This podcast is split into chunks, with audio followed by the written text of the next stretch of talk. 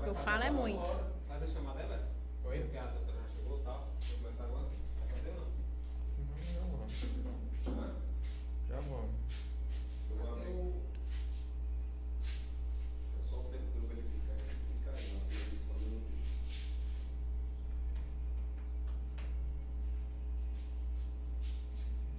Nós vamos só focar no que, no que tu fizeste em relação a esse. Teu, teu e-book. Sim. Entendeu?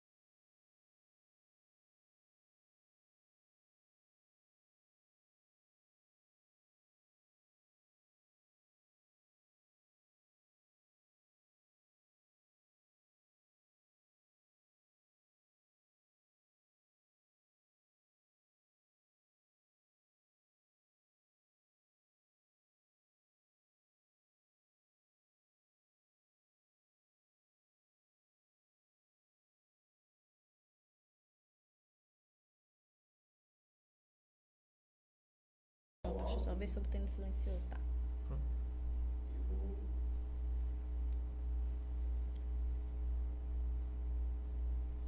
Foi? Fala galera, boa noite. Mais um episódio do podcast Saúde Integrativa. E hoje nós temos aqui uma super convidada, diretamente do Maranhão, mas ela é conterrânea, viu? Ela é de Barbalha. Foi embora recentemente para o estado do Maranhão, mas está aqui passando férias na casa dos seus pais. E hoje ela veio falar de um super trabalho que ela está desenvolvendo, não a nível estado do Maranhão, né? Mas é a nível Brasil, está alcançando aí muitas pessoas através desse método, que ela mesma vai apresentar esse método. E seja bem-vinda, doutora Tamires, aqui no estúdio do podcast Saúde Integrativa. Mas antes, preste bem atenção, você que está aqui no Instagram, ó, pode migrar lá para o nosso canal no YouTube, arroba podcast Saúde Integrativa 22, pela rádio Cariri FM 96,7. E também não esquece de acionar o sininho, compartilha a nossa live. Essa live vai ficar gravada tanto no nosso canal no YouTube também aqui na nossa página no Instagram. Então seja bem-vinda, doutora Tamires, ao nosso podcast Saúde Integrativa. Olá, Wesley, obrigada. Obrigada a todos que estão nos assistindo agora. Obrigada pela oportunidade. E vamos falar um pouquinho aí, né, sobre ansiedade, depressão. Na verdade, a gente vai focar hoje sobre o tratamento, né? Perfeito. Então, Tamires, recentemente você criou né, um método que é saúde para gigantes. Mas antes de você criar esse método, com certeza você deve ter passado por algumas entraves em relação à saúde comportamental, né, as doenças psicossomáticas que hoje assolam a população. Então, conta como foi que surgiu né, esse método saúde para gigantes antes de você escrever esse conteúdo e antes de você estar tratando algumas pessoas com esse método. Então, para quem não me conhece, né, eu sou Tamires Cruz, sou médica, sou especialista em saúde mental, sou residente atualmente em psiquiatria e desenvolvi esse método porque quando eu terminei a faculdade de medicina, que eu entrei para a especialização, eu descobri, né, que as minhas alterações de humor, as minhas alterações de comportamento não era normal, né, que muitas pessoas acham assim, ah, isso é birra, isso é falta do que fazer, né? Isso é falta de Deus. E começa aqueles preconceitos. Mas aí na especialização eu descobri que não era. Que na verdade eu, eu tinha desenvolvido um, um quadro de depressão crônica, né? Eu, eu era depressiva e eu não sabia. Que é mais ou menos o que eu encontro nos meus pacientes hoje em dia. Muitas pessoas sofrem da doença, mas não sabem que são portadoras da doença. E isso aconteceu comigo. Né? Eu fiz seis anos da faculdade e na faculdade eu não descobri que eu tinha a doença. Eu descobri na especialização, já fazendo o curso para entender o que era saúde mental. E aí lá na especialização foi que eu descobri que eu era doente. Então, é, o que era que eu apresentava, né? Que a população, que eu vejo que a população apresenta? Muita alteração de humor. Então, assim, tinha hora que eu estava alegre demais, tinha hora que eu estava triste demais, tinha hora que eu estava estressada demais, com raiva demais. Então, essa, essa oscilação de humor Era. das pessoas, ela não é benéfica e às vezes as pessoas perduram isso por muitos anos. É, que acha que, tipo assim, não, tá estressado por causa do trabalho, tá estressado por um problema pessoal. Mas o meu caso é que eu era, eu tinha essa alteração de humor por anos, era crônico. Que as pessoas, tipo assim, minha mãe que convivia muito comigo, dizia que eu tinha duas caras, dois comportamentos bem diferentes. Por exemplo, no meu social eu tinha um comportamento e em casa com os familiares eu tinha um comportamento totalmente diferente. Então, é, foi anos apresentando essa alteração de humor. E além dessa alteração de humor, eu apresentava alteração de comportamento. Então, muitas vezes eu me apresentava mais agressiva, não porque eu queria ser agressiva, mas porque eu estava doente. Muitas vezes eu, eu apresentava algum tipo de comportamento que não era assim do meu caráter, da minha essência, né? E eu não entendia aquilo. Eu achava, muitas pessoas acham que isso é normal, que é uma fase, que você está só enfrentando um problema. Mas associado a isso, é, tinha problemas de dormir, né? Eu apresentava insônia. Eu tinha muitas crises de ansiedade, né? Eu sofria muito com transtorno de ansiedade. Então, eu tinha muita taquicardia, sudorese. Se eu fosse enfrentar qualquer problema, eu ficava toda me tremendo, as mãos suando, a sensação que ia desmaiar, muita dor de cabeça.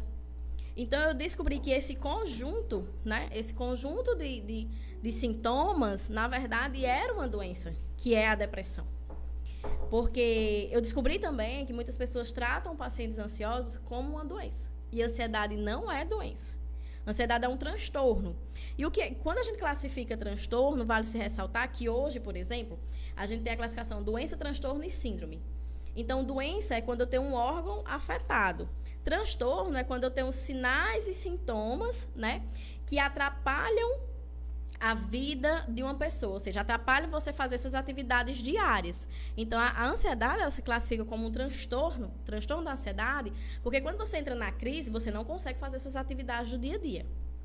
E quando eu tenho uma síndrome, eu tenho sinais e sintomas, mas elas são derivadas de uma doença. Por exemplo, a fibromialgia. Muitas pessoas acham que fibromialgia é uma nova doença ou é uma doença diferente da depressão. Quando, na verdade, ela é um fator consequente da depressão. Tá ligado. Tá ligada. O paciente que tem fibromialgia, o portador de fibromialgia, começou com um quadro depressivo. E após o quadro depressivo, ele evolui né, com um processo inflamatório mais forte e aí começam as dores generalizadas. A fibromialgia ela pode vir antes? Não. Não, né? Porque ela já é por isso mesmo, ela é classificada como um síndrome.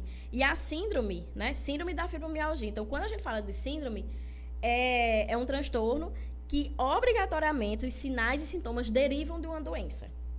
Então, se na fibromialgia, o portador da fibromialgia, eu tenho dores crônicas, alteração de humor, alterações intestinais, né, associada àquele conjunto de dor, são 18 pontos, né, pode ser até 19. Então, quando eu tenho esses sintomas, veio de uma doença. E que doença é essa? A, do, a depressão. Então, a fibromialgia, que chama síndrome, síndrome da fibromialgia, deriva no quadro depressivo. E aí o, o paciente pode estar passando por uma depressão e, ao mesmo tempo, desenvolver a fibromialgia, ou ele passa pelo quadro depressivo, começa a desenvolver a fibromialgia, trata a depressão, mas ainda fica com os sintomas da fibromialgia. Mas desencadeando a depressão, todo paciente pode ter a fibromialgia ou não? Quem tem depressão pode ter fibromialgia. Né? E aí vai da forma como você trata a depressão. Né? Existem diversas formas, cada médico tem a sua forma de tratar um quadro depressivo. Cada médico tem uma forma de, de conduzir um quadro de ansiedade. Né? E assim, o meu não quer dizer que seja o melhor de todos, mas foi algo que eu fiz para mim, deu certo. E eu tento ver a qualidade de vida do paciente, porque eu, eu pensei assim, quando eu fazia a especialização e que a gente estava tratando doença, é, quando você prescreve um remédio, você está prescrevendo aquela medicação para melhorar sintoma. Então, se você chega para mim com a queixa, doutor, olha, eu estou há tantos dias, eu estou meio triste, é, tem um mês que eu estou assim muito triste, abatida, sem força, eu acho que eu estou doente, e eu estou apresentando insônia, e aí eu te dou um, uma medicação para tu melhorar teu humor e melhorar a insônia, eu estou medicando os sintomas. Eu não estou tratando a doença. Então, quando eu tive esse entendimento do que era depressão, né? Que a depressão tipo, ah, então se eu passar um benzodiazepínico, se eu passar qualquer antidepressivo aqui, eu estou tratando o sintoma. Eu não estou tratando a doença. E na época que eu descobri que eu era depressiva, eu queria, tipo assim, eu quero me livrar disso. Qual é a receita aqui? O que é que eu preciso fazer? Eu quero fazer agora. Né? E aí eu fui aprendendo técnicas, ferramentas. Algumas funcionaram, ui, algumas funcionaram para mim, outras não funcionaram. E é, existem inúmeras ferramentas de você, por exemplo, sair de uma crise de ansiedade agora. Mas assim, algumas não funcionaram para mim. Então, o que eu ensino foi exatamente o caminho que eu trilhei. Então, quando a gente tem um paciente que é extremamente ansioso, que a ansiedade atrapalha as atividades do dia a dia dele e que isso pode levar a um quadro depressivo, então ele vai percorrer esse caminho. E aí você me pergunta, Tamiris, que, que caminho é esse, né? Eu chamo de método saúde gigante. Por quê? Porque enfrentar a depressão é um gigante. Depressão é uma doença que não é fácil.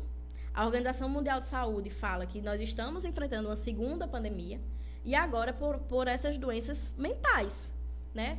Pelo, pelo lado emocional, as pessoas não têm equilíbrio emocional. Então, as pessoas estão adoecendo. Então, vamos dizer assim que a maioria da população que tem esse quadro depressivo, que tem o transtorno de ansiedade, não está tratando a causa. Não está tratando Apenas a causa. Apenas fazendo o trabalho paliativo e que isso possa se perdurar por muitos anos e pode gerar até um processo pandêmico, um colapso na saúde para poder tratar tantas pessoas isso. com doenças psicossomáticas. Hoje a gente está vivendo essa segunda pandemia pelas doenças emocionais.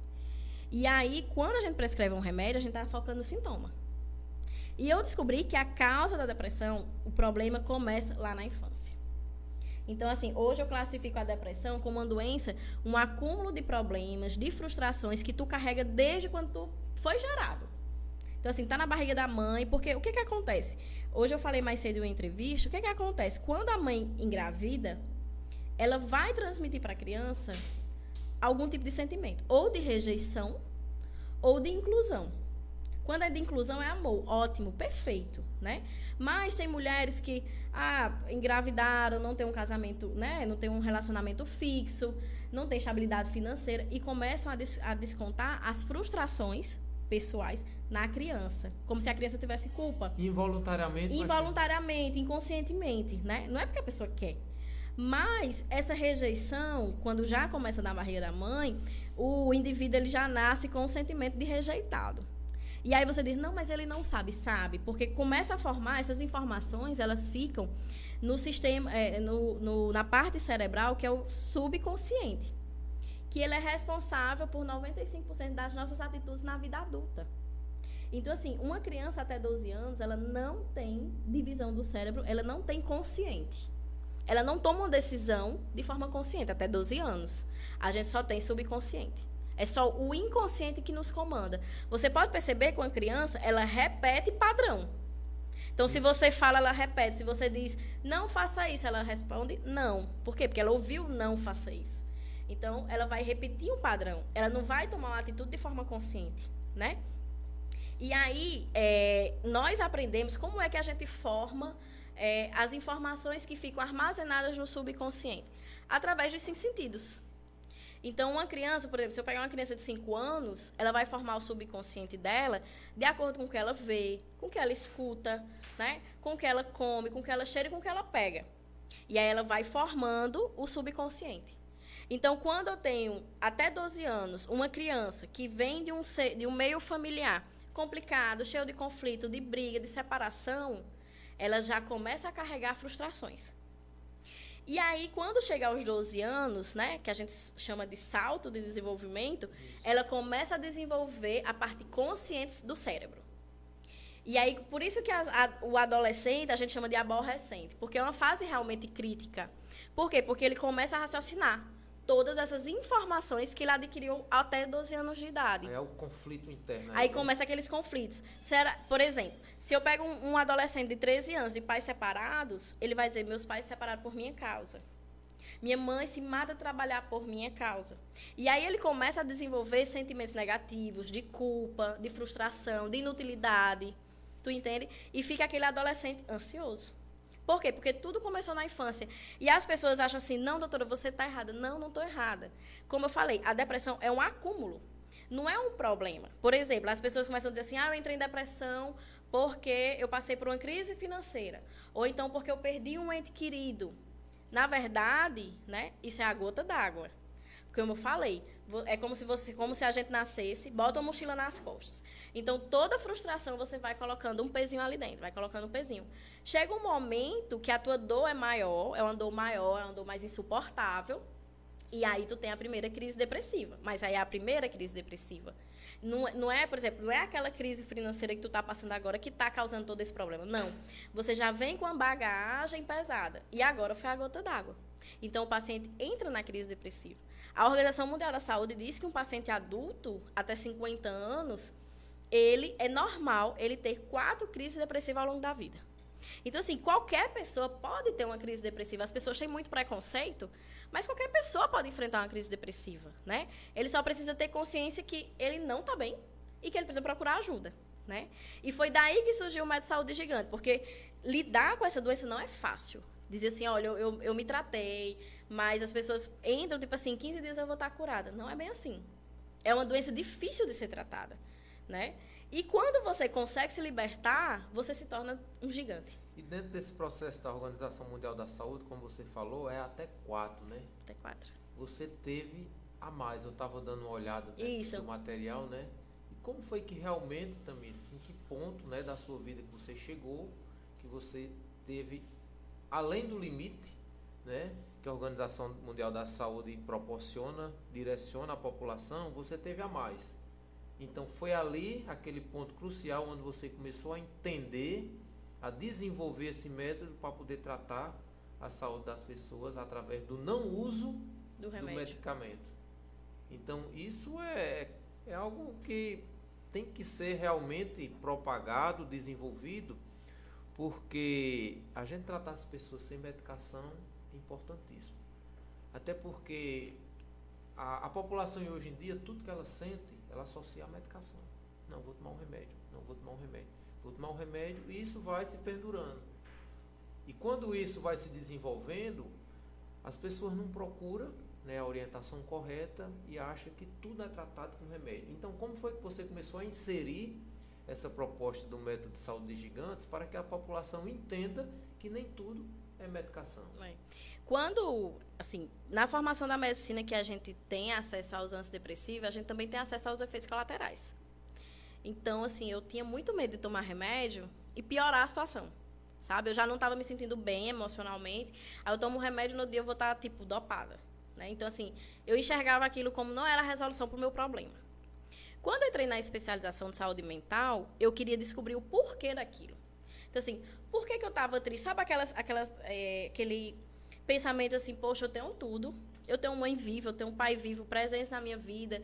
É, eu, te- eu venho de uma classe social média, boa, então, assim, financeiramente, é, não, não tenho esse problema, mas eu não conseguia sentir felicidade.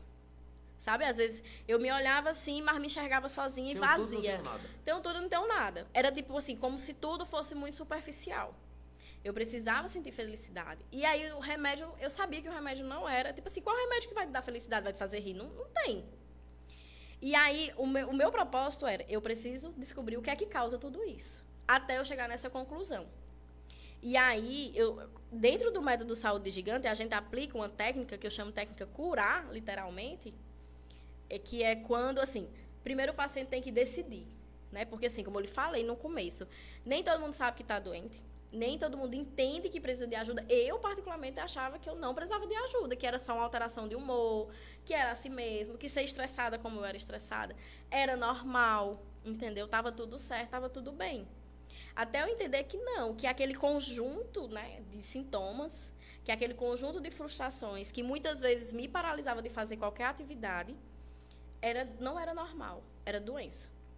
E aí foi quando eu disse assim, eu preciso me livrar disso. Porque na época eu pensava assim, poxa, eu quero constituir uma família, eu quero casar, eu quero ter filho. Mas com o meu desequilíbrio emocional eu não vou conseguir. Eu pensava dessa forma. Se eu continuar doente, eu não vou conseguir. Eu não vou conseguir montar minha família porque eu vou ser muito estressada. Eu não vou conseguir ser bem sucedida como médica porque vai ter dia que eu vou estar bem. Tinha dia que eu chegava, eu trabalhava aqui no São Vicente, tinha dia que eu chegava e eu não queria ver ninguém. Eu tinha pavor dos pacientes. Eu chorava porque eu não queria atender os pacientes. E assim, não era nada, né? Eu, eu conversava com alguns funcionários que eu tinha mais intimidade, hoje eu não estou bem. E Tamires, e o que é? Eu não sei. Eu não sabia explicar. Mas era uma tristeza que me impedia de trabalhar. Eu entrava, eu começava a chorar dentro do repouso médico. E ficava, ficava, até que eu tinha que sair. Mas eu não sabia, chegava um momento que eu não entendia o que eu sentia. Mas eu simplesmente não queria ver ninguém. Era uma fobia social. Eu não queria ver ninguém. Ver as pessoas. Eu, eu ficava mais triste ainda. Ficava, era, era desesperador. Sabe? Então, assim, quando eu percebi que realmente eu não estava bem, que eu precisava me livrar de tudo isso, porque senão eu ia perder tudo. Né? Eu ia perder esse, é, meus empregos, porque eu ia chegar e não conseguia trabalhar. Eu não ia conseguir constituir família, não ia conseguir ter filho. Tinha muito conflito na minha família, eu e meus pais, por esse desequilíbrio emocional. Era assim, era assustador. E aí, quando eu comecei a estudar, eu, disse, eu preciso achar a causa. Porque remédio não trata causa, trata sintoma. E eu não quero ficar dopada. Minha cabeça era essa, eu não quero ficar dopada, eu não posso ficar dopada. Eu tenho que descobrir a causa. E aí não, não é um processo fácil. Por quê? Porque você vai ter que, vamos dizer, ressignificar todas as suas dores. E a dor do paciente é muito particular. Por exemplo, por que, que a gente chama que depressão é frescura? Porque às vezes a minha dor, o outro enxerga como mínima. Tipo assim, é, um luto, por exemplo. Quando você perde um ente querido, as pessoas chegam, querem confortar, mas dizem assim: olha, você tem que ser forte, você precisa ser forte, você vai sair dessa. Não. É tão simples assim. Não é tão simples assim. A pessoa tem que sentir aquela dor. Nós somos seres humanos, então a pessoa tem que sentir aquela dor. Mas ela tem que entender como é que ela vai superar essa dor. Né? Não, é, não é com a, a sociedade caindo em cima dizendo você precisa ser forte, você precisa. Não, a gente não precisa ser quem nós não somos. E eu sofria muito essa pressão, né? Quando a gente se forma, quando a gente é médica, a gente tem que, que vestir uma, sei lá, uma mostrar uma aparência que às vezes não é o que você quer ser né? Tipo assim, ah, as pessoas falavam do meu ciclo de amizade, dos lugares que eu frequentava, e eu, e eu ficava assim, gente, mas eu sou a mesma pessoa. Não é porque agora eu sou médica que eu vou ter que mudar a minha forma de andar, de falar, de me vestir. Não, eu sou a mesma pessoa. E aí, essa cobrança que a sociedade impõe, quem tem um emocional fraco, quem não tem onde se apoiar, quem não tem quem pedir ajuda, realmente entra numa crise depressiva porque você não suporta. Né? E a dor do outro é muito particular. Às vezes o outro, por exemplo, teve um Big Brother que o outro ficou super chateado porque falaram do cabelo dele. Né? Quem estava de fora assistindo eu, na hora você diz assim, mas poxa, foi só o cabelo. Mas assim, ninguém entende a dor dele. Talvez ele passasse por um bullying na infância que realmente prejudicou a vida dele, ninguém sabe. Né? Mas ele não aceitava falar do cabelo dele. E para quem está de fora acha que isso ali é besteira, é frescura. Por isso que às vezes a gente quer minimizar a dor do outro e acaba piorando as coisas. Eu até digo, olha, essas frases você não pode dizer para um depressivo. O máximo que você pode dizer, se você realmente quer ajudar, é essa fase vai passar e eu estou contigo. O que é que eu posso fazer para lhe ajudar? Né? Mas não chegar a impor. Você precisa ser isso, você precisa fazer isso. Ou isso é frescura, entendeu? Não é bem assim. Não é bem assim. As pessoas têm que entender um pouco mais a dor do outro. É, é mais ou menos desenvolver mais empatia sabe? E aí, quando eu encontrei, entendi, a depressão, ela veio, ela, a causa dela é um acúmulo de frustrações. Aí eu fui olhar para minha vida. Eu tive essa frustração, essa, essa, passei por esse problema. Aí eu olhei assim, aí eu, poxa, realmente é um acúmulo de frustrações. Tem que puxar tudo, né? Você vem assim da tua infância, da, da forma como você foi gerada, como foi essa gestação, como foi a tua infância, se você passou por bullying ou não na escola, se teve ou não abuso sexual, violência física, violência psicológica, tudo isso influencia. Tudo isso vai formar o seu inconsciente. E aí, por que, que a gente tem crises de ansiedade em determinados momentos? As pessoas hoje falam é, gatilho mental. Na verdade, eu chamo de neurotransmissor. Porque a, o papel do cérebro é justamente esse: é proteção. É evitar que o paciente entre numa zona de perigo. Né? Então, que, que acontece? Se eu já passei por uma situação de perigo, quando eu estou num ambiente similar, o cérebro vai dar aquela mensagem, ou seja, vai te dar uma crise de ansiedade.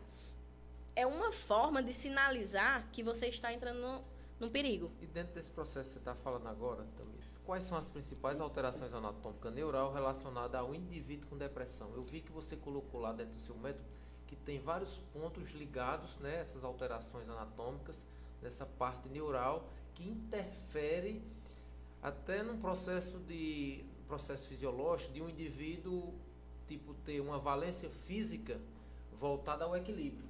Isso. Né? Principalmente ao córtex central, ao sistema límbico. Por que, que a gente diz que depressão é a doença? Quando a gente fala doença, a gente entende na medicina, né? Que é quando eu tenho algo, uma patologia, que atrapalha o funcionamento de um órgão. Então, por que, que a depressão é doença? Porque quando, porta, quando a gente tem um paciente portador de depressão, existem duas estruturas cerebrais que atrapalham o funcionamento, a química cerebral. Desregula tudo. Desregula tudo. Então, eu tenho o córtex pré-frontal dorso lateral esquerdo, então é uma estrutura que fica bem aqui, e eu tenho todo o sistema límbico. Aí, qual o problema de tudo isso? Quando essas estruturas param de funcionar ou perdem um pouco da sua capacidade, o que é que acontece? Quando eu atingo o córtex pré-frontal, dorso lateral esquerdo, a primeira coisa que eu, que eu atrapalho é a minha capacidade de resiliência, de readaptar. Então, assim, por exemplo, nós passamos por uma pandemia agora. Por que, que as pessoas ficaram em pânico? Porque quem já era portador de depressão ou quem adquiriu durante a pandemia perde logo esse poder de pensar positivo. Então as pessoas começaram a pensar: todo mundo vai morrer. É o fim dos tempos. O medo toma de conta. O medo toma de conta. E aí o que, é que acontece? O córtex pré-frontal ele regula o sistema límbico. Então, se eu tenho o córtex pré-frontal sem funcionar direito, vamos dizer assim, o sistema límbico vai ficar descompensado. E o sistema límbico, ele é o responsável simplesmente por controlar nossas emoções. Então, o que é que vai acontecer? Quando tu precisa sentir raiva, ele vai ter muita raiva. Quando a gente fala da raiva do depressivo, não é uma raiva assim, ah, alguém, sei lá, aconteceu um, um negócio aqui, eu fiquei com raiva. Não é assim. Você fica com raiva que é uma raiva de querer matar alguém. É uma raiva extrema. Quando você fica triste, você não é aquela tristezinha só de chorar. Não, é aquela tristeza que você não quer tomar banho, que você não quer sair de casa, você não quer se arrumar, sabe? O mundo se acabou, que você quer se jogar do prédio. Então, assim, realmente você perde o controle das suas emoções. Você, tipo assim, o paciente depressivo, ele não fala frases negativas, não é porque ele quer, é porque a estrutura não funciona. Não tem como ele pensar positivo se a estrutura não funciona. Ela não vai formular a frase, dizer, ah, não, a gente está aqui passando a pandemia, vai dar tudo certo. Não é assim. A estrutura não funciona. Então, tu não vai arquitetar uma frase positiva, uma frase que vai dar tudo certo. Não vai. Por isso que o depressivo, ele é aquele paciente negativo, altamente assim, para baixo. Ele se sente vítima, porque ele não enxerga nada positivo. Isso não é porque ele quer. É porque a estrutura está comprometida. Então eu precisei entender tudo isso para eu entender como era que eu ia sair disso. Né? É, as pessoas falam gatilho mental, mas a gente na medicina a gente chama de neurotransmissor. Isso. Então, o que, o que é que eu preciso aumentar para eu voltar a fazer meu cérebro funcionar? E aí, quando eu fui estudar para fazer o método e primeiro me tratar, eu tinha que entender tudo o que era que estava cometido, né? As cinco principais, porque o sistema límbico são quatro estruturas. Então, eu fui estudar todas essas estruturas. O que era que, qual é o neurotransmissor que eu preciso ter em determinados horários? Por exemplo, pela manhã, se eu quero me sentir bem, eu preciso ter um neurotransmissor que serotonina, dopamina, para que são os neurotransmissores que faz a gente se sentir prazer, se sentir bem, né? E ter disposição para fazer as atividades do dia a dia. E aí alguns antidepressivos atuam nesse ponto atuam nesse receptor. Porque a química cerebral é assim, alguém transmite a mensagem alguém recebe. O receptor está lá no teu cérebro, mas eu preciso ter neurotransmissor para levar a mensagem. E o papel do remédio é isso, é aumentar determinado neurotransmissor que você está em carência. Só que eu descobri que você pode produzir o neurotransmissor. Por exemplo, se eu quiser mais serotonina, principalmente pela manhã, banho de sol é algo simples que nós perdemos essa, essa rotina. Quase ninguém toma banho de hoje. Atenção aí, viu, pessoal? Pega o papel, a caneta aí, anota. Você que está no Instagram, acompanha aqui também no YouTube, no nosso canal no YouTube. Se inscreve no nosso canal, aperta o sininho, compartilha lá, vai lá, vai ficar gravada. Mas pega a caneta e o papel e vai anotando esses pontos aí que é super importante. Então, banho de sol. O banho de sol não é só para a vitamina D que as pessoas falam. Mas eu descobri que serotonina para amanhã, banho de sol, 20 minutinhos. Se quiser ficar mais, fica. E se eu quiser ter uma boa noite de sono, é o banho de sol da tarde. Porque o banho de sol da tarde, ele vai liberar serotonina, mas o foco já não é mais serotonina, o foco é liberar GABA, que é o neurotransmissor responsável em regular o sono. Por exemplo, para quem toma diazepam, Se ele fizer esse banho de sol do final da tarde, eu consigo, em determinado momento, tirar o diazepam. E ele vai dormir tranquilamente. Só que não é só tomar o banho de sol. Porque o que, que acontece? Hoje a gente vive numa rotina muito mais estressada. Ninguém tem tempo para fazer atividade física correta, ninguém tem tempo para banho de sol, ninguém tem tempo para uma boa alimentação. Mas eu preciso estruturar isso. E o detalhe, em determinado horário. Por exemplo, o banho de sol da manhã ele tem uma função. O banho de sol da tarde ele já vai ter outra função. É a mesma coisa dizer assim, você vai tomar um, uma medicação, né? Determinado horário, no intervalo, numa brecha, na janela de 8 a 8 horas, 12 12 horas, um antibiótico. Isso. Então, é o mesmo método voltado só que de forma natural. Só de forma natural. É. Quando eu digo assim, eu trato sem remédio, não é que eu não prescreva nada. Sim. O paciente não vai, ah, eu não vou fazer nada. Vai. Tem os horários. E ele, só que assim, primeiro ele tem que se conscientizar disso. Porque assim, hoje você fala, você vê, por exemplo, você que é personal, educador físico, as pessoas falam assim, faça atividade física. Faça atividade física. É muito simples, né? né? Mas elas não entendem. Por que fazer atividade física? Por que, que eu preciso fazer uma atividade física?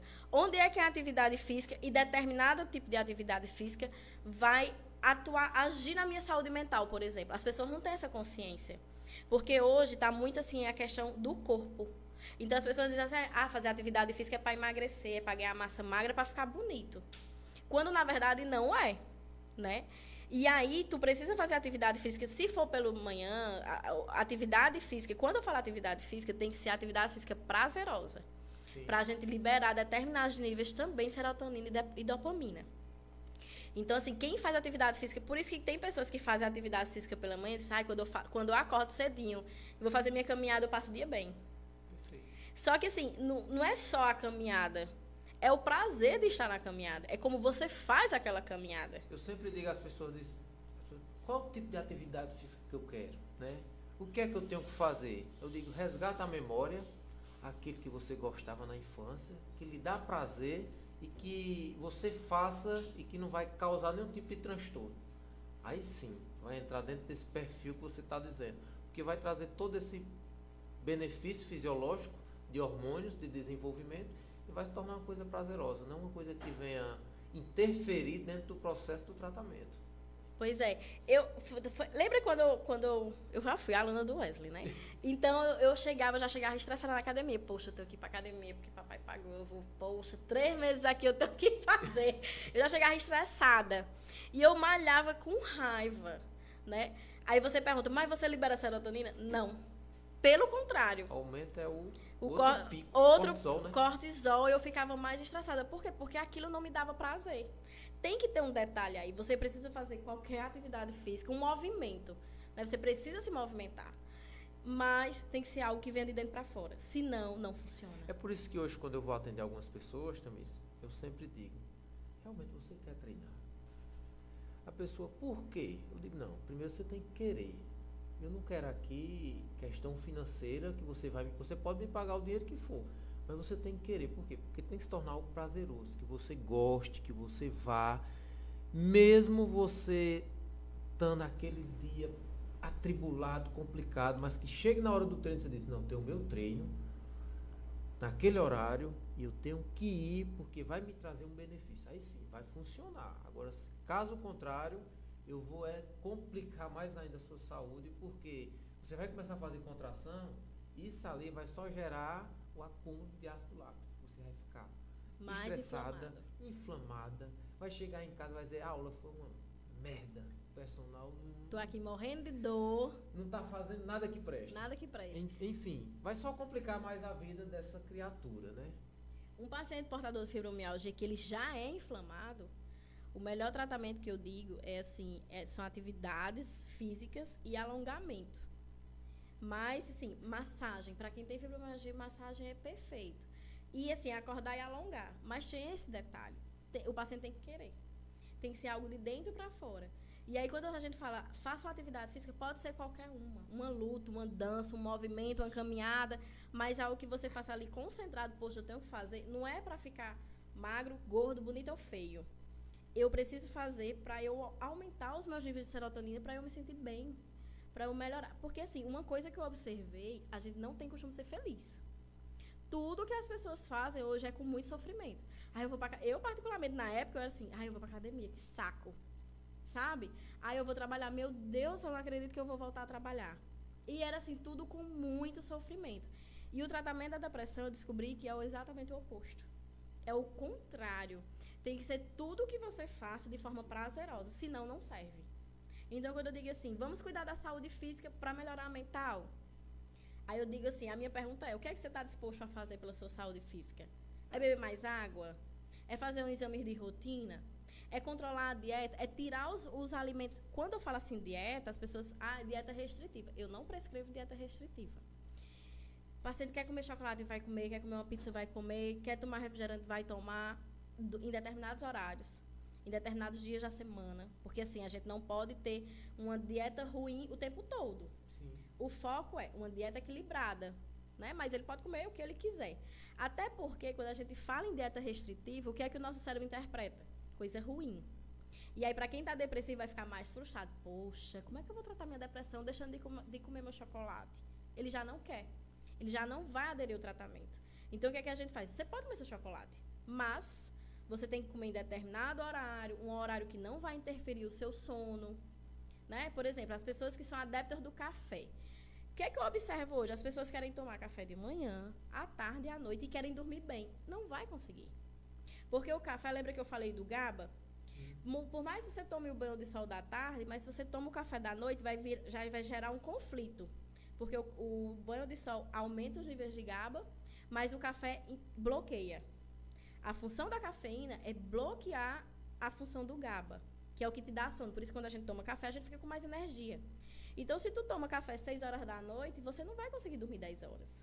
Porque tu ainda está no efeito da cafeína, tu, tu baixou os níveis de GABA. Então, o cérebro diz, a gente não vai dormir agora. Aí o paciente desenvolve o quê? Insônia. Não, mas eu tomo café até 6 horas da noite, mas eu vou tomar aqui meu clonazepam e quer dormir. E quando a gente fala dormir, não é simplesmente deitar e fechar os olhos é ter um sono reparador, né? É fazer vários ciclos do sono, né? Fazer essa higiene do sono e ter vários ciclos sono-vigília, para que ele acorde e acorde disposto. Porque é, o segredo da coisa também é o sono. Porque o sono é o momento é, de reparar né, as células. Então, pode, pode, pode, é, nesse momento de reparar, nesse momento de descanso, se você não tem, você já acorda cansado. E aí, assim, aí o que, que acontece? O paciente toma um clonazepam, aí acorda cansado porque não teve o sono reparador. Depois ele vai tomar outro antidepressivo, né? Para quê? Para agora ganhar energia e fica nesse ciclo do remédio. Você falando nessa questão do sono, semana passada eu estava lendo um, a Sociedade Brasileira do Sono, né? Tava dando algumas recomendações e eu tenho aqui até para dizer aos nossos ouvintes, aos nossos internautas, se você não tem realmente esse sono reparador, dificilmente você vai ter níveis de resultado em relação ao exercício físico. Porque não tem como não você tem. desenvolver a massa magra que você tanto sonha, né? o desenvolvimento que você quer hipertrófico, aquele volume de massa, se você não dorme bem. Não dorme. Eu digo assim por mim, quem trabalha na, na, área da medicina, como profissional de educação física também, a gente dorme muito pouco, né? Muitos médicos dá muitos plantões, gira 48 horas, 72 horas. E isso é muito complicado para poder você realmente ter um desenvolvimento e um nível de saúde. Então, quanto mais você dormir, melhor o seu desenvolvimento. Então, as pessoas às vezes não entendem que esse ponto que você está falando, que está dentro do método seu, é claro, tanto a parte do GABA a parte da serotonina, da dopamina e principalmente do sono, né? Então, quais são os outros principais fatores também para poder a gente, nós já estamos quase uma hora. Já? Já. É. Olha o papo foi rápido, muito foi bom. rápido. Que você possa aí transmitir mais ainda quais são os outros fatores que podem complementar dentro desse método de saúde de gigantes para os nossos é. Resumindo aqui, né? Eu, como eu falei, eu aplico a técnica curar. O que é isso? Não adianta você querer é, ativar neurotransmissor. É, no método saúde gigante, você não pode pular etapas. Isso é muito importante.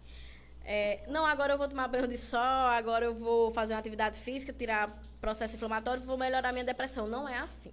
Deixa eu tentar ser um pouco mais clara. Dentro do método saúde gigante, né, que a gente vai aplicar a técnica curar, ela começa a curar, né, o ser do conhecer.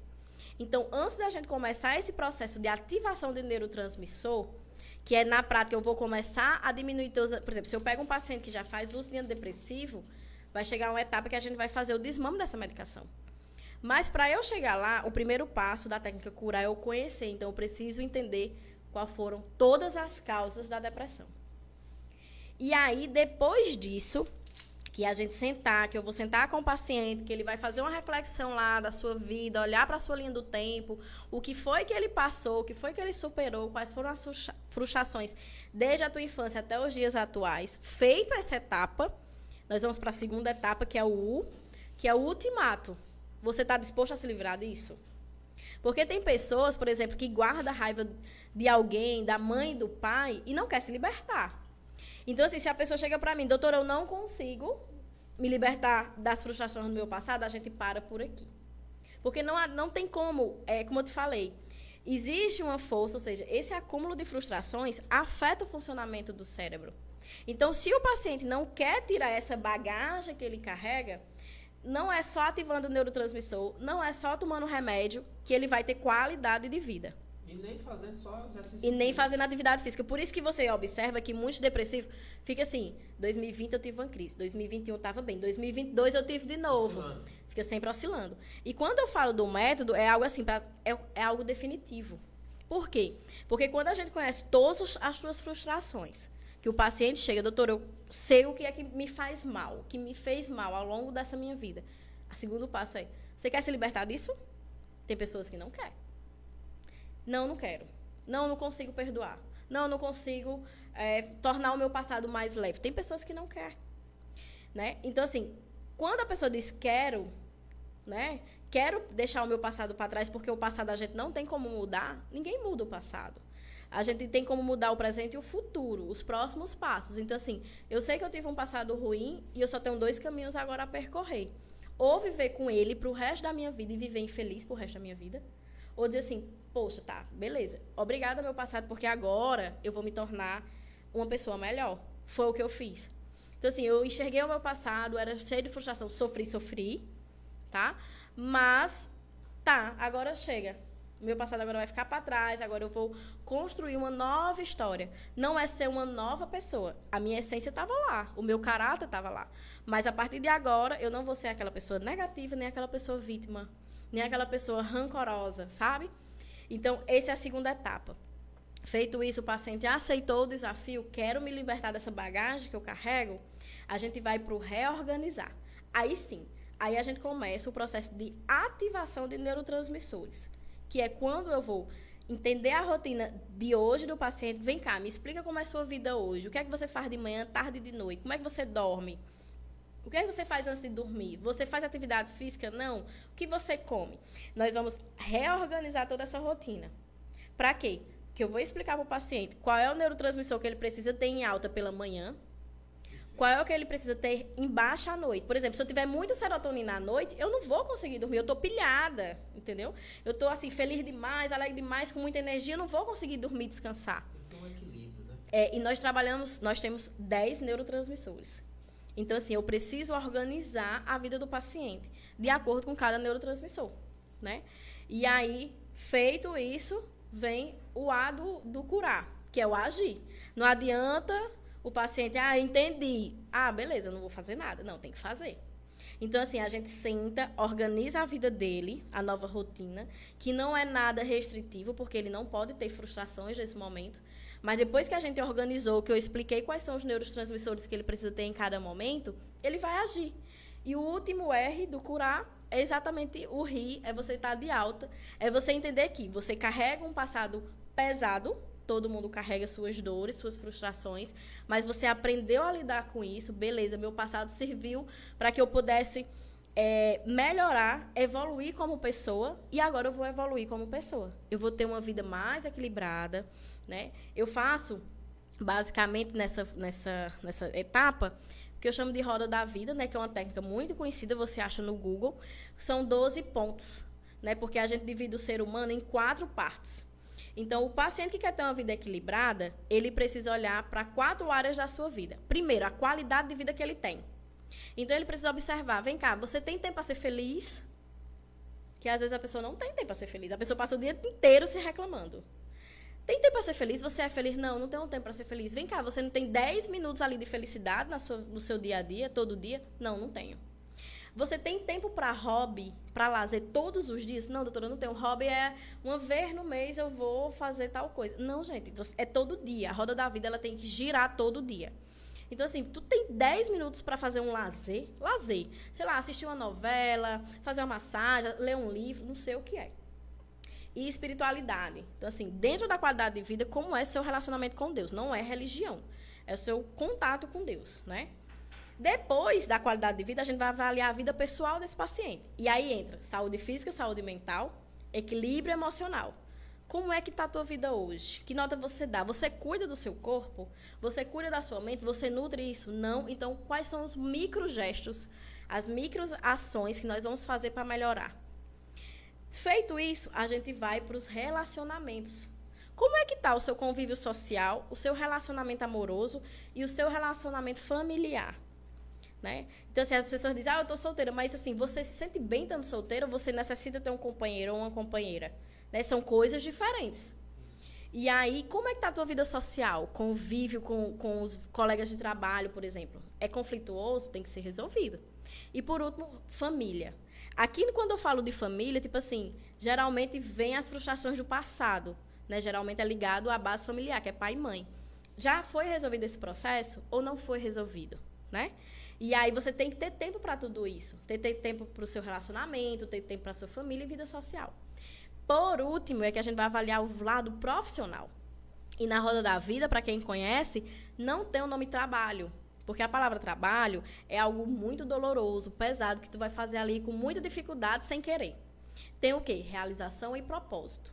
Então, assim, o fato da doutora Tamir ser médica, que é um trabalho, não, na época que eu, antes de eu entrar na saúde mental, eu era médica, mas eu não era feliz. Tipo assim, só ser médico não me realizava, sabe? Ali, ali sim eu estava sendo o meu trabalho. Mas quando eu fiz minha saúde mental, comecei a fazer psiquiatria, que hoje eu atendo os meus pacientes com depressão, isso é o meu propósito. Eu costumo dizer assim, a sua atividade que você faz hoje, que você considera seu trabalho, né, que é uma atividade remunerada, não tem problema. Você fazer o que você ama e ser remunerado por isso. Não tem problema. É até um mérito seu, uma forma de reconhecimento. Né? Mas assim, eu te pergunto, você faria isso de graça? Se a resposta for não, esse não é seu propósito. Se a resposta não, o que eu faço hoje eu faria de graça. Então é seu propósito. Você nasceu para fazer isso e você faz muito bem que ninguém faz melhor do que você. Então isso é propósito. Porque tem pessoas que, tipo assim, fazem uma faculdade, um curso, trabalham em determinado, porque é o que tem para fazer. Aí eu, eu sou, sei lá, enfermeiro porque era o que tinha para fazer, não gosto, detesto, sabe? E isso é muito carregado. E você, quando você faz algo que você não gosta, você aumenta os níveis de cortisol. Você aumenta o processo inflamatório e com o tempo você vai adoecer. As pessoas não entendem também que os níveis, a questão bioquímica hormonal, ela oscila muito. Então, agora imagine só, você perdurando isso muitos e muitos anos. Como é que fica esses níveis hormonais? Essa troca de alguns neurotransmissores que é para atuar em benefício à saúde e está fazendo o fator reverso. Pois é, quando isso acontece, o paciente entra numa crise depressiva. Porque assim, você não aguenta mais. O cérebro, ele. É, a gente usa aquela palavra, ele buga. Sabe? Assim, ele, você, ele dá uma apagada você não consegue manter suas atividades no dia a dia. Porque assim, ele saturou sabe? Quando ele carrega, carrega, que você tá ali só carregando problema, ele chega um momento que você não consegue mais. E aí é exatamente uma crise depressiva. E quando você diz o seguinte, você tem 10 minutos para ter um lazer, é como se dissesse assim, tem 10 minutos aí para refletir, resgatar aí uma coisa que tu fez há seis anos atrás, para ver se tu se lembra. Então tem pessoas que tá apagada. Tá apagada. Eu, eu pergunto assim, vai, me diz uma coisa que você faz que não tenho. E quando eu lido com mulheres que diz que entrou na crise depressiva, por exemplo, uma separação, não, doutora, eu deixei de fazer tudo o que eu amo de fazer por causa do meu relacionamento, do meu casamento, por causa dos meus filhos. Tu tá entendendo? Então a gente não pode abrir mão de ser feliz. Né? Quando eu vejo um paciente depressivo é porque ele fez essa escolha, ele preferiu não ser feliz. E aí voltando para o profissional, além desse, dessa questão de a gente avaliar o propósito, a gente precisa ver é, o recurso financeiro, se você tem equilíbrio financeiro, não é ganhar rios de dinheiro, mas é saber lidar com o que você ganha, né? E contribuição social, porque muitas pessoas acham que contribuição social é apenas pagar em dinheiro, mas é o seu tempo. Por exemplo, a gente está aqui nesse momento, é numa sexta-feira, é uma contribuição social. Né? E faz parte da roda da vida. Tipo, eu estou de férias, mas estou aqui porque a roda da vida são todos os dias.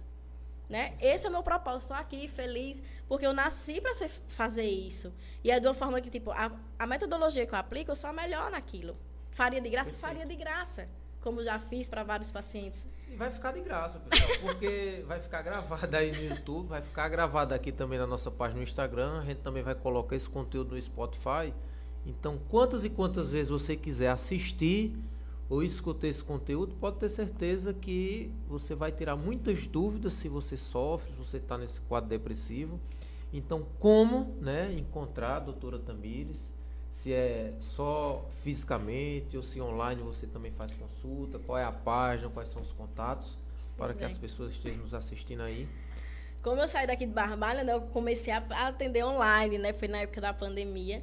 E aí, como me encontrar, né? Eu arroba doutora Tamires Cruz Oficial. Recentemente eu tive o meu Instagram clonado, mas aí eu fiz um novo Instagram. Então, assim, a melhor forma de você me encontrar é lá no Instagram vai ter os meus contatos, como agendar uma consulta presencial em São Luís, ou quando eu vier aqui novamente. Mas, assim, o foco, hoje eu trabalho, de fato, assim, com pessoas que querem se libertar disso. Porque é assustador você viver Sigam com isso. o canal dela lá, siga lá o Instagram, porque tem muito conteúdo, pessoal, bacana, realmente, que já pode lhe dar um insight, é. né, muito rápido. Se né, você pelo menos precisa de ajuda ou não, porque é, esse é o ponto. Muitas pessoas acham que não precisa de ajuda, como eu achava. Sabe, eu, eu, eu tinha um problema, eu tinha uma doença, mas eu não reconhecia que ali era uma doença. Então as pessoas às vezes não identificam que ali é um problema. É, por exemplo, dor de cabeça. Nem sempre dor de cabeça é sinônimo de AVC, é um sinônimo de qualquer outra coisa, né? É só uma enxaquecazinha. Aquela dor de cabeça pode sim um sintoma de um quadro depressivo. Mas eu preciso olhar o paciente como um todo, né? Não é focar em sintomas, tá? Me conta, o que é mais que você sente? E é como eu falei, é esse conjunto de sintomas que você vem carregando há um tempo, e você pode estar precisando de ajuda. Então, assim, hoje eu trabalho com essas pessoas que querem realmente ajuda estão decididas, porque não é todo mundo que está decidido. Eu até, antes, eu, quando eu comecei a trabalhar assim, eu ficava muito frustrada, porque várias pessoas começavam o tratamento e desistiam do tratamento. E aí eu disse, minha gente, como é que pode, assim, como é que as pessoas caem na tentação de tomar um remédio, sabendo que não vai resolver, e eu sabia que não ia resolver. E aí hoje eu, eu foi até uma passagem bíblica que eu li que dizia assim: a gente ajuda a quem pede, não a quem precisa. Então, eu, eu coloquei isso no meu critério. É tanto que quando eu vou assumir um paciente, eu estou lidando com a saúde mental dele. Então, assim, não é qualquer coisa. É a coisa mais preciosa que ele tem. Então, o paciente vai lá, assina um contrato, e eu pergunto várias vezes: você quer, você está decidido, você está disposto a fazer tudo o que eu mandar? Tô, doutora. Então, assim, quando eu tenho certeza que aquele paciente está disposto, que é o primeiro passo. É querer. Não é todo mundo que quer, entendeu? Por mais que a gente venha, fale e pareça ser simples, não é simples. Como eu falei, a gente vai mexer com a dor do outro. Nem todo mundo está preparado para isso. Então, assim, se você se interessou, quer saber mais, quer conhecer, quer tirar dúvida, às vezes o paciente quer tirar dúvida, eu vou começar agora, em fevereiro, um novo projeto. O meu marido também é personal, né? E aí eu preciso dele, preciso de uma nutricionista e uma psicóloga. Então, o que foi que eu pensei? Eu vou criar, agora em fevereiro, a gente vai lançar uma comunidade que é só para esses pacientes, assim, não é focado basicamente no tratamento, mas é, é focado nas informações. Ah, eu estou sentindo, sei lá, insônia, com dor de cabeça, com alteração é, intestinal, muita constipação ou muita diarreia. Será que eu posso estar passando por uma depressão? Então, a comunidade é para informar né? São nós quatro, são quatro profissionais onde a gente vai os pontos, né? isso mostrar para a população assim é, as informações verdadeiras, porque muitas vezes tu entra no Google, né? E o Google você pode reparar assim que é basicamente sempre a mesma informação e não são informações boas e muitas vezes não são informações verdadeiras. Então a comunidade vem para abraçar essas pessoas que querem mesmo tirar dúvidas, saber, informar né? É um novo projeto eu ainda não, não lancei, mas vai vir agora em fevereiro, até porque fevereiro é o mês da, fibro, da fibromialgia. Fibromialgia, né? E é isso. Então, quem quiser saber mais, né, ficou curioso, quer entender mais sobre ansiedade, depressão, insônia, fibromialgia e todos os outros tipos, né? É no arroba doutora Tamires Cruz oficial lá no Instagram. Então, pessoal, perfeito. Rapaz, uma hora foi muito rápido aí, viu? Muito conteúdo, muita informação. Você que está aí no Instagram, depois assiste aí essa live do nosso podcast Saúde Integrativa no nosso canal no YouTube. Também vai ficar gravado aí no Instagram. Vai também ficar o material no Spotify, né, Daniel? A gente vai colocar o áudio no Spotify. Então, você que ainda não se inscreveu no nosso canal, se inscreve no nosso canal, compartilha, faz um like, aciona aí o sininho aí para poder você estar recebendo os conteúdos que próximo mês a gente vai tratar dessa causa aí, da fibromialgia, Da vamos fibromialgia.